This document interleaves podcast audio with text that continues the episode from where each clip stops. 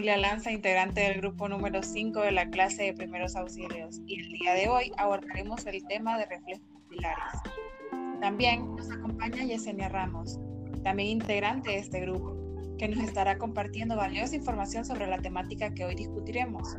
Para comenzar, daré una breve introducción sobre los reflejos pupilares, los cuales tienen una característica que es la respuesta pupilar ante estímulos como la iluminación o la acomodación para la visión cercana. Tiene como órgano principal el sistema ocular. Yesenia, tengo algunas preguntas referentes a este tema. Iniciaré preguntando, ¿qué es el reflejo pupilar? Hola Julia, sí, estaremos abordando el tema de lo que son los reflejos pupilares. Bien, ¿qué es un reflejo pupilar? Es el reflejo que presenta la pupila al ser estimulada por la luz, siendo su respuesta normal la contracción de la misma. Se contrae ante la luz y se dilata en la oscuridad. ¿Podría dar una explicación más amplia del tema? Sí, bien. El reflejo fotomotor se estudia iluminando un ojo y viendo cómo se contrae la pupila del mismo. Sería como un reflejo directo, observándose que también se contrae la del ojo contralateral, a lo que llamaríamos un reflejo consensual. La vía del reflejo fotomotor comienza en la retina, sigue por el nervio óptico y prosigue por la quiasma y las cintillas ópticas hasta el cuerpo geniculado lateral donde se separa de la vía óptica dirigiéndose al tubérculo cuadrigémino anterior, de donde salen los estímulos al centro de Edinger-Westphal. Desde aquí sigue la vía efectora parasimpática que alcanza el esfínter del iris. ¿Qué función realiza? La función del reflejo fotomotor es mantener la cantidad de luz que ingresa al globo ocular dentro del rango necesario para una visión óptima. Muy poca luz sería insuficiente para estimular las células fotorreceptoras, por tanto la visión sería precaria. Por otra parte, demasiada luz haría que las reacciones químicas que ocurren en las fotorreceptoras se dieran muy deprisa y los sustratos químicos que consumieran más rápido de lo que pueden regenerarse, lo cual deriva en el deslumbramiento. ¿Hay tipos de pupilas? Sí, sí las hay. Hay varios tipos de pupila. Está la pupila disocórica, cuando tienen una forma irregular. La pupila isocórica, cuando ambas presentan el mismo tamaño. Y pupila anisocórica, cuando presentan tamaños diferentes o diámetros de dilatación desigual entre las dos pupilas. La pupila reacciona a estímulos, como se mencionó anteriormente. ¿De qué forma lo hace?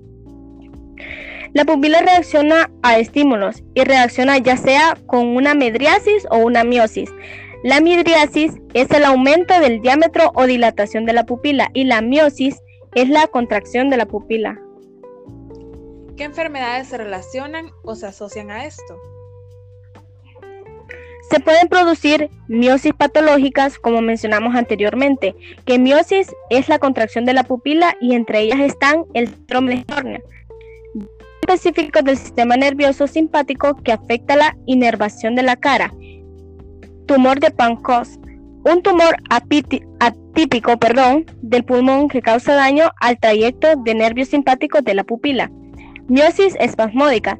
Esta es producida por irritación en el nervio motor ocular común y miosis espinal. Se produce por una lesión en la médula espinal. Yesenia, ¿cómo podemos, ¿cómo podemos ayudar a una persona en caso de que necesite primeros auxilios eh, con respecto a la información que acabamos de obtener? Normalmente las pupilas se contraen al estímulo de la luz.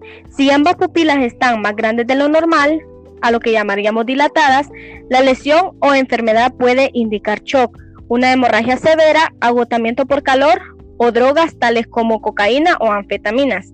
Si ambas pupilas están más pequeñas de lo normal, o sea, contraídas, la causa puede ser una insolación o el uso de drogas tales como narcóticos.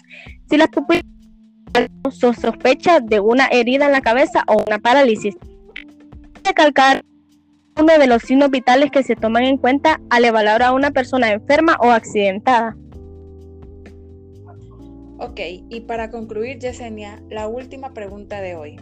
¿Hay alguna manera de tomar el reflejo pupilar? Sí, de hecho, hay diferentes maneras de poder tomar el reflejo pupilar en una persona. Voy a explicar cada una de ellas. Si tiene una lamparita pequeña, alumbra con el haz de luz el ojo y observa cómo la pupila se contrae. En un caso de no contar con una lamparita, se abre rápidamente el párpado superior y observa la misma reacción. No realice esta maniobra si hay señales de heridas u objetos extraños dentro de los ojos. Si no hay contracción de una o de ninguna de las dos pupilas, pudiera haber daño neurológico serio. Muchas gracias Yesenia por su valiosa participación. Nos ha sido de mucha utilidad para entender este tema de reflejo pupilar y muchas gracias a la audiencia por escuchar el interesante tema que abordamos el día de hoy. Les invito a estar pendiente del siguiente tema, el cual será sistema respiratorio. Muchas gracias Julia y muchas gracias a la audiencia por escuchar un poco sobre el tema abordado anteriormente. También gracias a la locutora por invitarme. Hasta la próxima.